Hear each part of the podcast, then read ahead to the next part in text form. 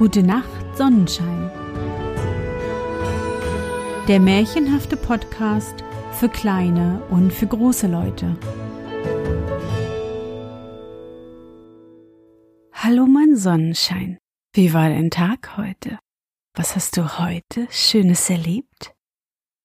Mein Name ist Anne und ich begrüße dich zur 105. Folge meines Märchenpodcasts und zum zweiten Teil des Märchens Die Prinzessin mit den Entenfüßen.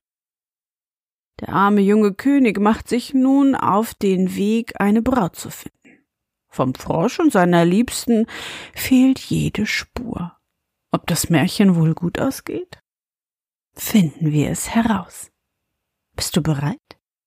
Dann kuschle dich fest in deine Bettdecke, nimm dein Lieblingskuscheltier in den Arm und wenn du magst, schließe die Augen und folge mir ins Märchenland.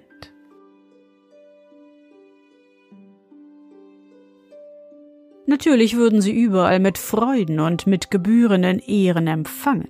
Sämtliche Prinzessinnen der Welt waren mit Vergnügen bereit, die Frau des hübschen Königs zu werden.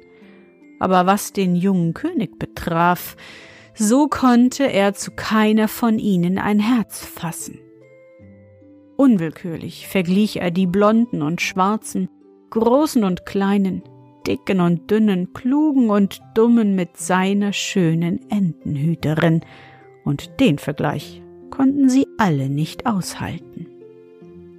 Schließlich hatten die beiden alle Königsschlösser der Welt besucht, bis auf eines. Das lag auf einem verrufenen Erlenhügel und gehörte einem mächtigen alten König, von dem man sich die seltsamsten Dinge erzählte. Auch der Hofmarschall wusste davon zu berichten. So sollte des alten Königs Mutter böse Künste getrieben haben. Und was schlimmer war als das, über die Herkunft der früh verstorbenen Königin gingen allerhand dunkle Gerüchte um. Ja, manche Leute behaupteten steif und fest, dass sie nichts weiter gewesen wäre als eine ganz gewöhnliche Gänsemagd. Der Hofmarschall schauerte bei dem bloßen Gedanken, dass der junge König dieses Schloss besuchen könnte. Der aber rieb sich schadenfroh die Hände. Nun gerade, sagte er, und dann klopfte er an das Kutschenfenster und befahl dem Kutscher schnurstracks zu diesem Schlosse hinzufahren. Das machte ihm auf einmal ganz besonderen Spaß. Dort angekommen, empfing ihn der alte König in höchst eigener Person auf der Treppe. Große Ehre, sagte er und tätschelte dem jungen König die glatten Wangen. Auf Etikette gab er nicht viel. Er begleitete seine beiden Gäste in den Thronsaal und bat sie Platz zu nehmen. Sodann schickte er einen kleinen Pagen, der gerade mit Abbürsten des Thronsessels beschäftigt war, hinauf, seine Tochter zu holen. Ich glaube wohl, dass sie euch gefallen wird, sagte der alte König zum Jungen. Da ging auch schon die Türe auf, und herein trat niemand anders als ja, die schöne Entenhüterin selbst. Ihr Gesicht war weißer als die Mondstrahlen, ihre Augen dunkelblauer als der Nachthimmel und ihre Haare goldgelber und weicher als der zarteste Entenflaum. Sie trug ein hellfarbenes Schleppgewand und schritt leicht wiegenden Ganges auf den alten König zu. Ihr habt befohlen, Vater? sprach sie und küsste des alten Hand. Der alte König strich ihr wohlgefällig über das goldgelbe Haar. Hier ist einer, der dich zur Frau haben möchte, sagte er und wies auf den jungen König, der vor Freude und Schreck abwechselnd rot und blass wurde. Das Mädchen blickte den jungen König an, verfärbte sich und barg sein Antlitz in den Händen. Seid ohne Sorge, sagte der alte König zum Jungen. Sie ist noch etwas schüchtern. Da senkte die schöne Entenhüterin den Kopf und ging langsam wieder zur Tür hinaus, und ihr hellfarbenes Gewand schleppte rauschend hinterdrein. Ich sehe, ihr liebt sie, sprach der alte König zum Jungen. Und da ihr ein angenehmer junger Mann seid, gegen den ich nichts einzuwenden habe, will ich sie euch zur Frau geben. Nun wurde der Hofküchenmeister herbeigerufen und ihm befohlen, das Verlobungsmahl herzurichten. In weniger als einer Viertelstunde war die Tafel bereit, und die leckersten Bratengerüche erfüllten die Luft. Und siehe, kaum hatte man den letzten Stuhl an den Tisch gerückt, als sich auch schon die Türen öffneten und Kavaliere und Damen erschienen. Sie machten dem alten König ihre Referenz, gratulierten und nahmen in feierlichem Zuge ihre Plätze an der Tafel ein. Und wiederum tat sich die Türe auf, und die schöne Königstochter trat in den Saal. Sie war ganz in weiße Seide gekleidet, aber ihr Angesicht war tausendmal weißer als die Seide, und in ihren Augen standen Tränen. Sie setzte sich an des jungen Königs Seite und sprach kein Wort. Und der arme junge König wusste zuletzt gar nicht mehr, was er denken sollte. Und als das Mahl zu Ende ging, erhob sich die schöne Königstochter und verschwand. Der alte König schlug seinen Gästen zum Nachtisch ein Würfelspiel vor, aber der junge König dankte. Er wolle lieber im Garten spazieren gehen, meinte er. Ihm war nicht nach Würfelspielen zumute. Draußen schritt er die Marmorstufen zum Garten hinunter und wanderte zwischen den Buchsbaumhecken auf und nieder. Rechts und links vom Weg saßen bunte Papageien auf silbernen Stangen, die hackten mit dem Schnäbel nach ihm und lachten ihn aus. Der junge König drehte den boshaften Vögeln den Rücken zu, verließ den Garten und wanderte in den nahen Wald. Da war es kühl und still. Die Tannen rauschten über seinem Haupt und murmelnde Wässerlein sickerten zwischen Buschwerk und Fahnen dahin. Der junge König legte sich ins Moos, stützte den Kopf in die Hände und träumte. Weil er aber traurig und müde war, dauerte es nicht lange, und da war er eingeschlafen. Als er wieder aufwachte, stand der Vollmond am Himmel und leuchtete ihm ins Gesicht. Da erschrak er, denn er merkte, dass er eine gute Weile hier gelegen haben musste und dass sie ihn im Schloss wohl vermisst haben mochten. Er stand eilig auf, schüttelte Zweiglein und Moos von seinen Kleidern und trat den Rückweg an. Weil er aber noch nie zuvor in dieser Gegend gewesen war, konnte er den Weg nicht wiederfinden, sondern geriet immer tiefer in den Wald hinein. Endlich sah er durch die Bäume eine Lichtung schimmern. Er wand sich zwischen Hecken und Gestrüpp hindurch und gelangte zu einem Weiher, der inmitten des Waldes lag und im Mondschein wie Silber glänzte. Und wie er nun so am Ufer stand, hörte er plötzlich Flügel über sich rauschen. Er hob den Kopf und sah eine Schar wilder Enten, die flog geradewegs über ihn hin und mitten in den Weiher hinein. Und siehe, es dauerte nicht lange, da trat aus dem Baumdickicht die schöne Entenhüterin hervor, setzte sich auf einen Stein an des Weihers Rand und ließ die Füße ins Wasser hängen. Schnatter, schnatter, sagten die wilden Enten, schwammen auf die Prinzessin zu und rieben die Schnäbel an ihrem Gewand. Die Prinzessin streichelte mit ihren Händen der wilden Vögel Gefieder. Ach, meine lieben Enten, sprach sie, ich bin sehr unglücklich. Und sie seufzte. Die Enten drängten sich dicht an sie heran. Was hast du? Was hast du? fragten sie und steckten die Köpfe zusammen.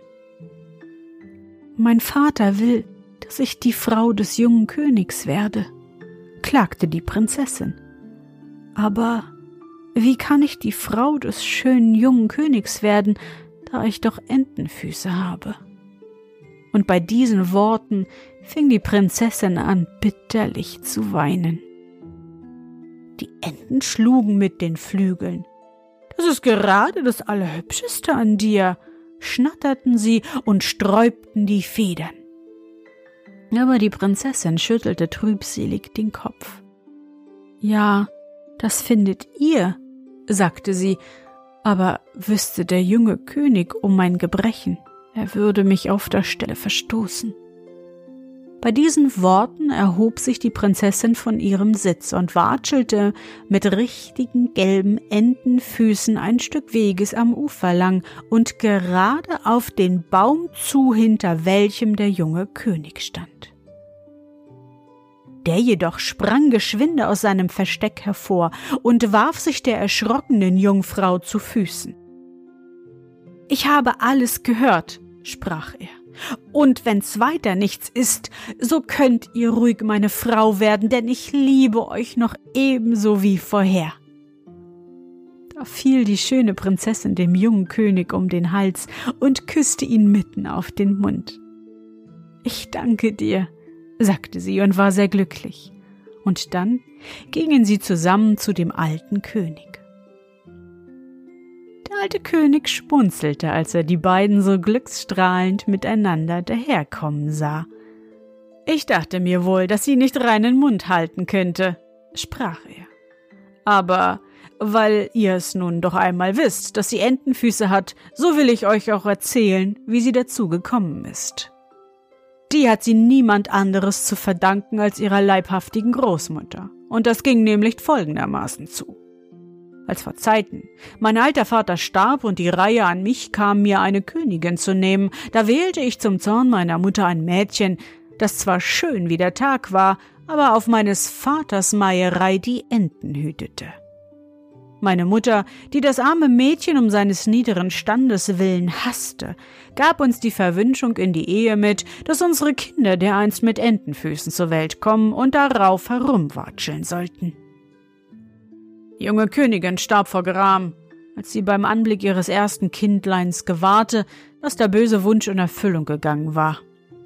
Das Kindlein jedoch wuchs heran, ward eine schöne Prinzessin und trug von klein auf Schleppkleider, damit die boshaften Menschen nicht sehen konnten, was darunter steckte. Das ist die ganze Geschichte. Auf dass ihr mir jedoch keinen Hass gegen die verstorbene Urschwieger hegt, will ich euch morgen zu eurem Hochzeitsfest ein Geschenk aus deren Nachlass machen. So unscheinbar es aussieht, hat es doch seinen Wert und wird euch und eurem Volke von großem Nutzen sein. Alsbald wurden die Einladungen verschickt. Vergesst auch nicht, den Frosch vom Moorteich zu bitten, mahnte der junge König seine Braut, denn wäre er nicht gewesen, wer weiß, ob ich je eure Bekanntschaft gemacht hätte. Seid unbesorgt, antwortete sie. Er soll nicht nur eingeladen werden, sondern auch den Ehrenplatz an meiner rechten Seite erhalten. Und richtig, fuhr den anderen Tag die königliche Prunkkarosse zuallererst beim Moorteiche vor, um den Frosch abzuholen. Quack, eigentlich hüpfe ich rascher zu Fuß hinüber, quakte der Frosch. Aber der schönen Entenhüterin zuliebe will ich meinetwegen in der Staatskutsche Platz nehmen. Quak, wenngleich ich ungern auf dem Trockenen sitze. Und platsch, platsch, sprang er quatschnass, wie er war, auf die samtenden Wagpolster. Quak, mein besten Glückwunsch, quakte der Frosch, als der junge König ihn am Wagen empfing. Du bekommst eine Prinzessin, die hübsch ist, das Wasser nicht scheut und schwimmen kann. Du hast allen Grund, zufrieden zu sein. Ja, den hatte er auch. Wie nun alle an der Hochzeitstafel versammelt saßen, reichte der alte König dem Bräutigam ein elfenbeinernes Kästchen über den Tisch hinüber. Der junge König öffnete es und fand darin zu seinem Erstaunen nichts anderes als eine ganz gewöhnliche Hornbrille. Neugierig zog er sie heraus und setzte sie auf die Nase. Himmel, welche Sonderbarkeiten musste er da erblicken? Die ganze Hochzeitsgesellschaft war mit einem Schlage verändert, und zwar durchaus nicht zu ihrem Vorteile. Drüben beim Hofmarschall fing es an. Dem baumelte ein Fuchsschwanz hinten zum Rockschoß heraus, und in seinen Taschen steckten sämtliche Kronschätze des Reiches. Der Marschalls Nachbarin zur Linken hatte Krallen an den zierlichen Fingern, und der zur Rechten züngelte eine Schlange aus dem Mund. Viele von den Kavalieren trugen Strohköpfe, andere wieder statt des Menschenherzens ein Hasenherz, ein Mühlstein oder ein Stück Torfmoor unter der Weste. Nur des jungen Königs Braut war unverändert geblieben, und wenn auch ihre gelben Entenfüße durch das Atlaskleid hindurchschimmerten, ihr Herz in der Brust war weiß wie Schnee und klar wie Bergkristall. Da schloss der junge König die Prinzessin in seine Arme und freute sich sehr, dass sie weiter nichts als Entenfüße hatte. Seinem Hofmarschall aber ließ er sogleich die Taschen leeren und jagte ihn aus dem Königreich hinaus. Bloß den Fuchsschwanz musste er ihm lassen, denn der war festgewachsen.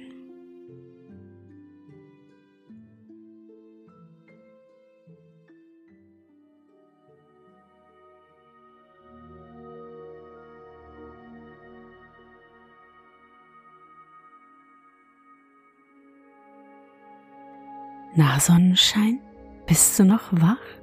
Das war der zweite Teil vom Märchen Die Prinzessin mit den Entenfüßen von Anna Bete Kuhn, aufgeschrieben von Heinrich Seidel.